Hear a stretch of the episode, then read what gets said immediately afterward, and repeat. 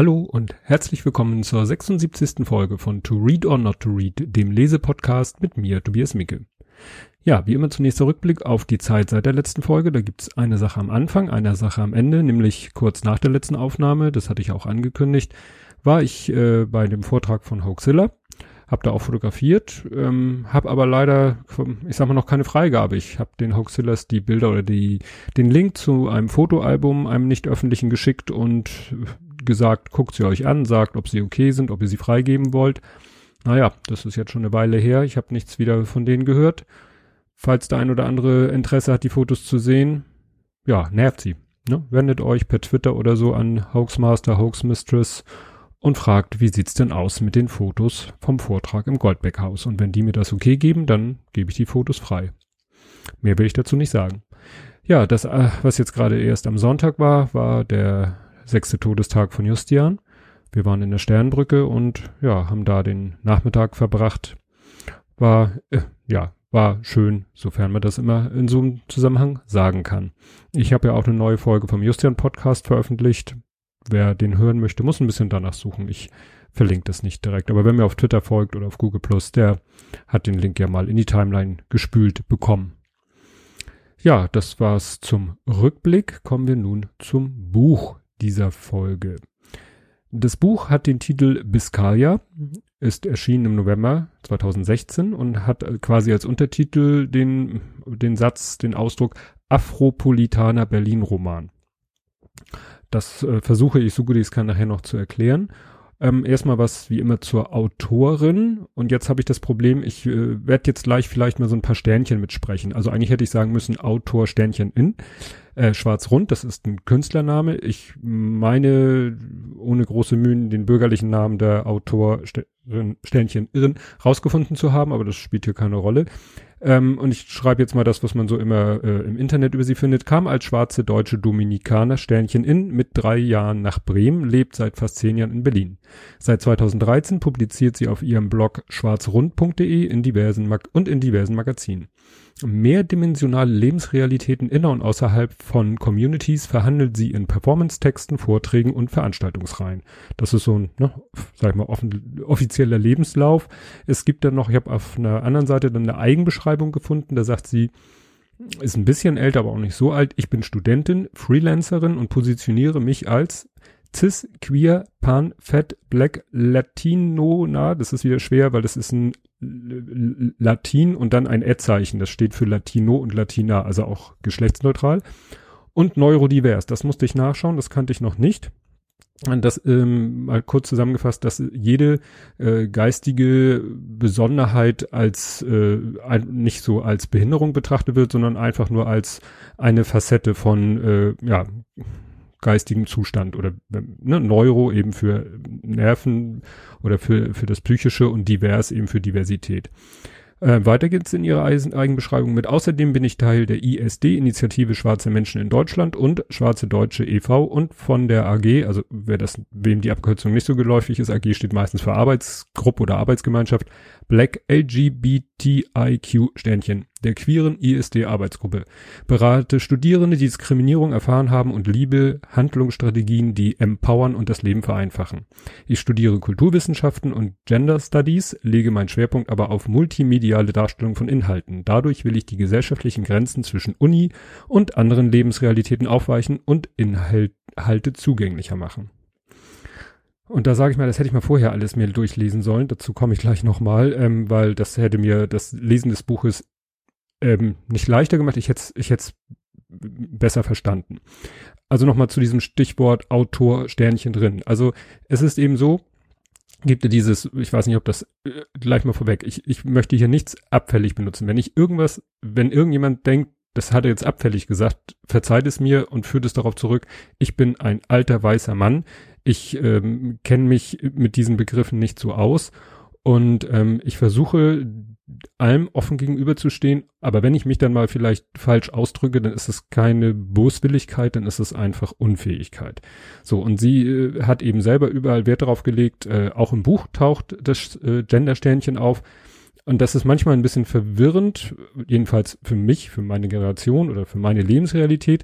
Vor allen Dingen, wenn sie sich selber selber, sie bezeichnet sich ja eben selber als cis, also als Frau, also in der, dieser Eigenbeschreibung als Studentin, Freelancerin und als cis, ähm, bezeichnet, benutzt dann aber selber den Ausdruck Autorin mit Sternchen und Dominikanerin mit Sternchen. Und das verstehe ich nicht so ganz, weil ähm, wenn sie Dritte oder eine Gruppe neutral bezeichnen will, dann verstehe ich das Gen Gen Gender-Sternchen, aber so verwirrt es mich ein bisschen.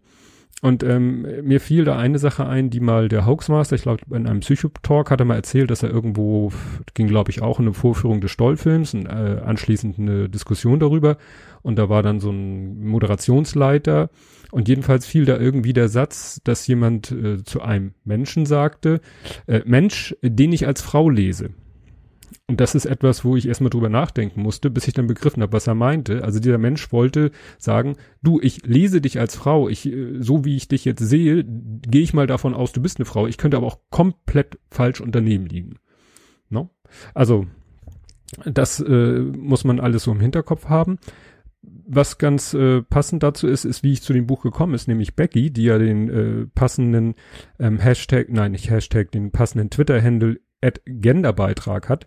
Ähm, die hat ja ein Tweet äh, retweetet vom Verlag, wo auf dieses Buch hingewiesen wurde und gesagt, äh, sa sage ich mal, wo Rezensionsexemplare in Aussicht gestellt worden sind. Ähm, ich habe dann ein E-Book bekommen, beziehungsweise ein PDF, aber da, das erzähle ich später, fällt mir jetzt gerade ein. Ähm, ja, die Becky kenne ich jetzt von, äh, die war damals im Chat, als ich beim Sendegarten zu Gast war. Und ja, seitdem folge ich ihr auf Twitter und die ähm, ja, legt auch Wert darauf, dass man eben immer ähm, beide Geschlechter anspricht. Nicht unbedingt in der Sternchenform, auch gerne in der ausgesprochenen Form. Also wenn ich jetzt zum Beispiel sage, ich begrüße alle Hörerinnen und Hörer, dann ist das natürlich äh, besser, als wenn ich nur von Hörern spreche. Mir fällt da immer so ein schönes Beispiel ein. Nimm eine Schulklasse, in der äh, 30 Mädchen sind, dann sind das, ist das eine Klasse von Schülerinnen und pack einen Jungen dazu und es ist sofort eine Klasse von 31 Schülern. Ne? Das mal so als Beispiel. Gut, ähm, kommen wir jetzt mal endlich zum Buch, nachdem ich so viel ähm, jetzt schon vorweggenommen Aber das sind Sachen, finde ich, die muss man wissen. Es geht nämlich schon los beim Titel. Als ich den Titel Biscaya gelesen habe, hatte ich so eine diffuse, ich hatte dieses Lied von James Last im Kopf, was natürlich mir klar war, gar nichts mit dem Buch zu tun hat. Und dann hatte ich natürlich ja irgendwie, das ist so eine Küstenregion, irgendwas, Wasser, Meer, Strand, ähm, aber habe dann nochmal nachgeguckt, was Biscaya ist. Ja, ist eben eine, eine Küstenregion. Ähm, in dem Buch und das wusste ich vorher halt nicht, ist das aber eine fiktive Insel. Also während das Buch sonst in einer völlig realen Welt spielt, ähm, äh, dreht sich eben viel darum, um diese Insel, die äh, zu Europa und zur EU gehört und eine schwarze Bevölkerung hat, ähm, die aber total fiktiv ist. Und hätte ich das vorher gewusst, hätte mich das Buch nicht in dem Punkt in so eine äh, tiefe Verwirrung gestürzt, weil ich immer, weil dann war eben von der Insel Biscaya die Rede, die es de facto ja nicht gibt, und von Biscayani, also den Bewohnern und deren besonders schwierige Situation, dass sie zwar äh, Europäer und EU-Bürger sind, aber schwarz sind und äh, dadurch von ja den weißen äh, EU-Mitgliedern immer nicht so als volle EU-Mitglieder betrachtet werden. Und das, ähm, ja, wie gesagt, wenn man das weiß, dann ist es alles kein Problem. Aber für mich war das erstmal alles sehr verwirrend. Und deswegen sage ich auch, ich hätte mich vielleicht, ähm, ich hätte das, was ich natürlich meistens nach dem Lesen des Buches mache, nämlich nochmal mich über das Buch oder über den Autor, in diesem Fall die Autorin zu informieren, das hätte ich mal diesmal vorher machen sollen. Dann hätte ich das Buch besser verstanden, weil während des Lesens war ich doch, hatte ich manchmal so phasenweise nur noch Fragezeichen im Gesicht. Ähm, außerdem habe ich dann, das erfährt man dann ganz am Ende des Buchs, ich hoffe, das ist jetzt, nee, es ist kein großer Spoiler-Alert, ähm, ganz am, ziemlich am Ende des Buches wird dann in so einem, wird dann ein Nebensatz erwähnt, äh, woraus ich schließe, wenn ich das nicht komplett falsch verstanden habe, dass das Buch sogar in der Zukunft spielt. Was jetzt für die Handlung, finde ich, nicht so von Bedeutung ist, weil es durch diese fiktive Insel Biscaya eh in einer teilfiktiven Welt spielt, aber das, äh, ja, rückte das dann nochmal ein bisschen in ein anderes Licht. Weil es eben ja auch bedeutet, dass die Gesellschaft sich weiterentwickelt hat, in, bis zu der Zeit, in der das Buch spielt. Ja, zum Inhalt will ich nicht so viel verraten. Ähm, die Protagonistin, habe ich jetzt auch mit Sternchen hier geschrieben, ist Tue Millow, Tue wie in Tuesday. Sie ist 35, kommt aus Hamburg, was ich als Hamburger natürlich äh, ja, bemerkenswert finde, lebt in Berlin und ist Sängerin einer Indie-Band. Das ist so das, was man grundsätzlich sagen kann. Aber dann, es geht auch gleich am Anfang ziemlich heftig zur Sache. Sie hat psychische Probleme, macht da auch sehr negative Erfahrungen, auch mit Alltagsrassismus. Ähm, in dem Buch, äh, ja, sind äh, eigentlich die Protagonisten sind ja alle irgendwie, ja, wie soll ich sagen, ja, gehandicapt ist das falsche Wort, sind alle Mitglieder einer Minderheit. Also viele sind ähm, schwul äh, oder äh, homosexuell, also sie ist auch ähm, homo oder vielleicht, wie die Autorin von sich selber sagt, pansexuell. Ähm, und das ist natürlich ja, die normalen, jetzt in dem statistischen Sinne, die normalen Menschen, die in dem Buch auftauchen, die kommen dann meistens nicht so gut weg, weil die meistens die anderen, die äh, wieder im statistischen Sinne nicht normalen, also die Minderheitsmitglieder, meistens nicht so gut behandeln. Und das hat mir dann auch zu denken gegeben, ja, zu welcher Gruppe gehöre ich, gehöre ich denn? Und das ist natürlich immer ähm, wo man sich einordnet. Natürlich bin ich, wie ich schon sagte, ich bin ein alt, ne, in, in Definitionsmaßstäben äh, gesehen, alter, weißer, westeuropäischer, cis-hetero Mann und in somit äh, eigentlich kein Mitglied irgendeiner Gruppe, einer Minderheit, die vielleicht auch noch irgendwelchen Diskriminierungen ausgesetzt ist. Das einzige, was mich ein bisschen besonders macht, was man mir aber nicht ansieht, und es geht hier in diesem Buch eben auch immer natürlich um Dinge, die man den Leuten entweder äußerlich, an Äußerlichkeiten ansieht oder an ihrem Verhalten, e äh, eben durch ihr Verhalten erkennt, äh, was sie eben anders macht. Bei mir ist es eben so, man sieht mir das ja nicht an, dass ich verwaister Vater bin. Ähm, aber auch selbst die, die das wissen, ja, ich weiß ja auch von vielen Leuten nicht, ob sie es wissen und ob sie mich vielleicht deshalb anders behandeln. Also manchmal, wenn ich mich auf Twitter, sage ich mal, ähm, ignoriert fühle, dann führe ich das manchmal halt auch darauf zurück, entweder weil ich einfach generell unbedeutend bin oder weil die Leute Berührungsängste haben. Damit rede ich mir das manchmal vielleicht auch schön, dass ich sage, naja, gut, die würden vielleicht gerne mehr von dir wissen, mehr mit dir interagieren, aber weil du ein verwaister Vater bist, haben sie so ein bisschen Berührungsängste. Aber an, das ist eben eine Sache, die sieht man mir nicht an. Und die trage ich ja auch irgendwie nicht nach außen. Wenn ich jetzt irgendwie dauernd mit einem T-Shirt rumlaufen würde, wo, was weiß ich, die Geburts- und Todesdaten von meinem Sohn draufstehen würden, dann mache ich aber nicht. Ne? Und insofern gehöre ich eben keiner Gruppe an, die, die irgendwelchen Diskriminierungen ausgesetzt ist. Ja, was mir auch in dem Buch nochmal durch den Kopf ging, gerade bei dieser ganzen Thematik Cis und Hetero und Trans und so weiter, fiel mir ähm, Frau Papa ein. Äh, ich weiß gar nicht, wie aktuell ihr Twitter-Handle ist. Ich verlinke mal ihr, ihr Blog. Ihr Blog, jetzt komm, bin ich auch schon nicht.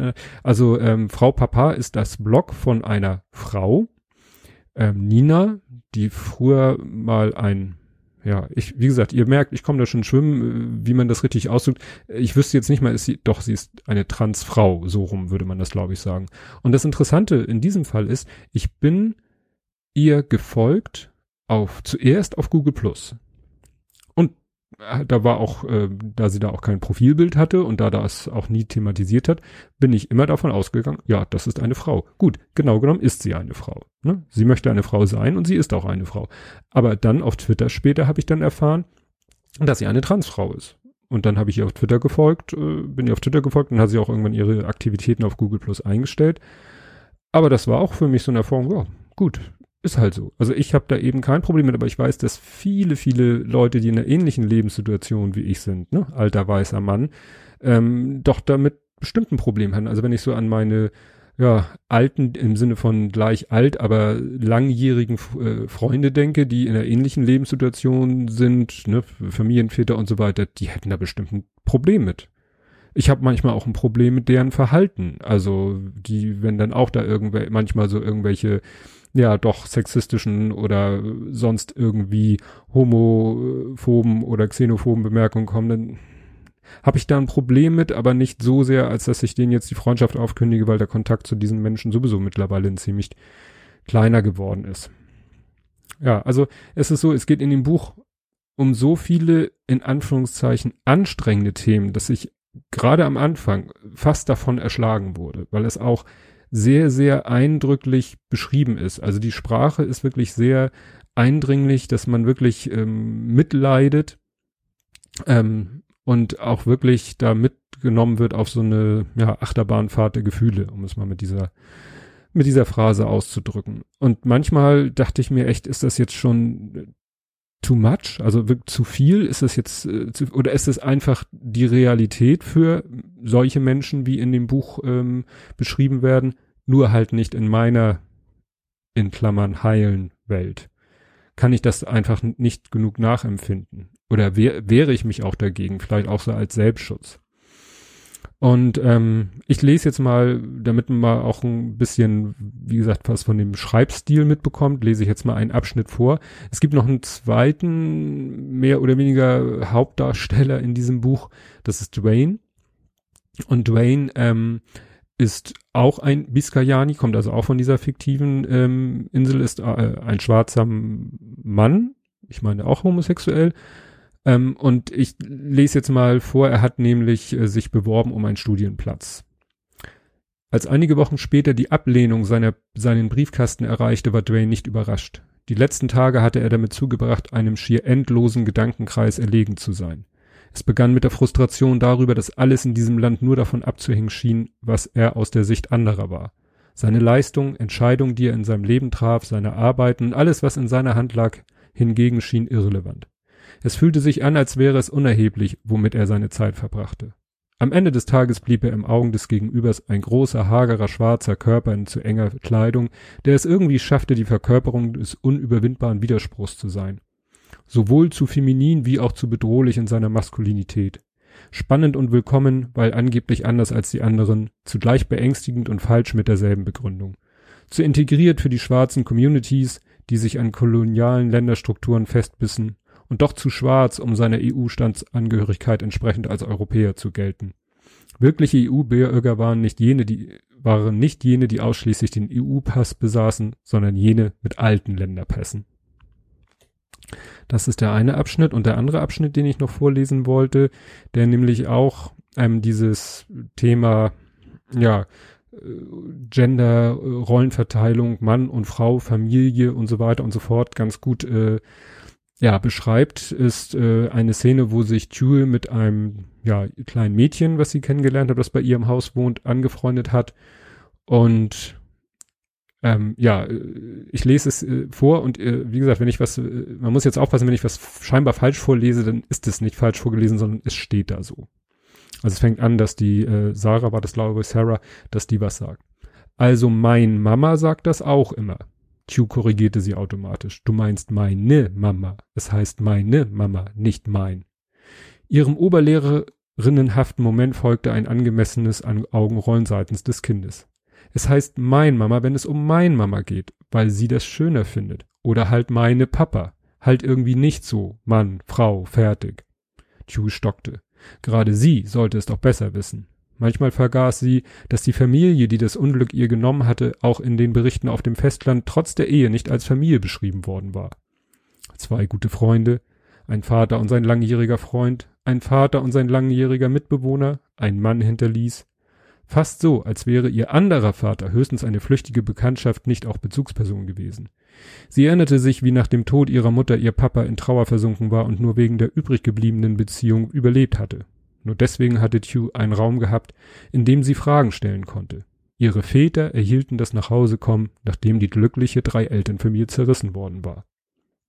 Wie gesagt, in diesem Buch ähm, ist es eben ja, ganz selbstverständlich, dass es drei Elternfamilien gibt. Und das ist eben vielleicht äh, deshalb äh, dann weiter hinten im Buch diese Andeutung, dass dieses Buch in der Zukunft spielt und nicht unbedingt in der Gegenwart. Ja, also wie gesagt, inhaltlich ein sehr spannendes, sehr packendes Buch, das einen mitnimmt in eine Welt, die ja ähm, den meisten wohl doch unbekannt sein wird. Aber denen, die, denen diese Welt bekannt ist, die werden sich da sicherlich wiederfinden und ja, denen wird es vielleicht auch weiterhelfen. Das, äh, was jetzt, wofür das Buch inhaltlich nichts kann, war, dass es für mich mühsam zu lesen war, weil wie gesagt, einmal, dass ich am Anfang diese fiktive Insel und den Kram nicht wusste und nicht wusste so sozusagen in was für einer Welt dieses Buch spielt. Und das äh, zweite Problem war, ich habe es eben als ja, als nicht echtes, als unechtes E-Book bekommen. Also ich habe vom Verlag eine PDF bekommen, die aber so layoutet war für den Druck, was es unheimlich schwer machte, dann am Tablet es zu lesen, weil, wie gesagt, das Layout vorne und hinten nicht passte, um es bequem am Tablet zu lesen. Ähm, ja, war wahrscheinlich mein Fehler, weil ich habe nochmal den Tweet mir ja angeguckt, auf den ich damals auch reagiert habe. Nur in dem Tweet wurde ein Tweet retweetet und da hieß es, man soll sich per E-Mail an den Verlag wenden. Das habe ich getan und bekam vom Verlag als Antwort die PDF-Datei. Übrigens schreibgeschützt und druckgeschützt und bla bla bla. Ähm, andere, jemand anders, der mit dem Tweet von Becky angeschrieben wurden, die Feuilletöne, auch ein äh, Buchpodcast oder Kulturpodcast, der sich auch mit Büchern beschäftigt, ähm, der hat auf den Tweet reagiert und äh, der war sozusagen an die Autorin gerichtet und die schrieb dann zurück, fantastisch, meld mir auch gern direkt mit der Anzahl der benötigten Rezess Rezensionsexemplare. Da dachte ich so, ah, schade, hätte ich vielleicht auch mal machen sollen, hätte ich vielleicht auch ein, weil ich glaube nicht, ihr, wenn sie fragt nach äh, der Anzahl der benötigten Rezessionsexemplare, dann ging es wahrscheinlich nicht um die Anzahl der PDF-Dateien. Also wie gesagt, ist ein bisschen dumm gelaufen. Ich hätte auch gerne ein gedrucktes Buch gehabt. Jetzt habe ich es ja gelesen. Ja, was mich auch noch irritiert hat, war, dass in dem Buch ähm, ab und zu von äh, ja M-Straße die Rede war oder Hof M. -Punkt. Und äh, das habe ich auch überhaupt nicht begriffen, habe ich erst hinterher in der Recherche herausgefunden, was es damit auf sich hat. Die M-Straße in Berlin ist die Mohrenstraße. Und da gibt es eben auch eine, eine Initiative, die sagt, äh, Moor ist eben ein wirklich negativ konnotiertes Wort. Das ist ne, rassistisch und aus der Kolonialzeit und so weiter und so fort. Und die Straße soll umbenannt werden. Und das führt eben so weit, dass eben in der Diskussion oder in diesem Buch selbst dieses Wort Mohrenstraße nicht ausgeschrieben wird oder Hofmoor, also Hof äh, zu, wie bei zu Hofe beim König oder beim Fürsten oder so. Da gab es die den Hofmoor. Da steht ja nur Hof M. -Punkt. Und das ist für jemanden, der natürlich in der Thematik drinne ist, der in, der, in Berlin lebt und in der Berliner Szene unterwegs ist, für den ist es klar, worum es geht. Für mich war es völlig rätselhaft. Mal abgesehen davon, kleine Korinthenkackerei, dass M-Straße dort im Buch auf Seite 223 mit Doppel S geschrieben wird, was eigentlich ja mit SZ geschrieben werden müsste. Egal. Wir haben nur zwei andere kleine Schreib- oder Rechtschreibfehler gefunden, aber das ist ja egal. Ja, der erschienen ist das Buch im Verlag Zaglossus und da habe ich nach gegoogelt, um die Seite vom Verlag zu finden. Und dann spuckte mir Google gleich aus, dass das irgendwie äh, ein Tier ist. Und dann habe ich nochmal weiter geforscht. Ja, Zaglossus ist die lateinische Bezeichnung für die Gattung der Langschnabeligel. Und das lese ich mal vor, weil das hat der Verlag selber auch auf seiner Seite stehen. Diese Tiere, die hauptsächlich auf Neuguinea vorkommen, gehören zu den wenigen Gattungen von Säugetieren, die Eier legen und somit lange als Paradoxon der Natur galten. Die Existenz eierlegender Säugetiere sprengte das bisherige Klassifizierungssystem der Biologie, das Tiere in Säugetiere auf der einen und eierlegende Tiere auf der anderen Seite einteilte und stellte somit gängige Betrachtungsweisen in Frage. Und deshalb hat sich dieser Verlag so genannt, weil es ihm eben darum geht, ja, bisherige vielleicht Denkschemata auch mal aufzusprengen. Ja, erschienen ist das Buch, ähm, ich glaube nur als Taschenbuch. Ich habe jetzt gerade hier beides stehen, aber ich meine nur als Taschenbuch bei Amazon. Ja, nicht, ne, kein Hörbuch oder E-Book oder so, also hm, nur so wie ich als PDF-Datei. Ja, und das soll es zu diesem sehr spannenden Buch gewesen sein. Ja, was gibt's noch als Ausblick auf die nächste Folge? Ähm, noch einen kleinen Veranstaltungstipp, weil ich ja am Anfang vom Goldbeck-Haus erzählt habe, wo Hoaxilla war. Am 13.04. findet da nämlich eine Veranstaltung statt, sehr passend zu diesem Buch, mit dem Thema alltäglicher Rassismus und Critical Whiteness, Vortrag und Diskussion. Mal sehen, ob ich es schaffe, da hinzugehen, aber ich glaube, ich habe im Moment so viel um die Ohren. Morgen ist Elternabend, also das schaffe ich, glaube ich, nicht. Aber wer als Hamburger da Interesse hat, 13.04. Goldbeck Haus 1930. Alltäglicher Rassismus und Critical Whiteness. Ja, und dann hören wir uns in zwei Wochen wieder. Bis dann. Tschüss.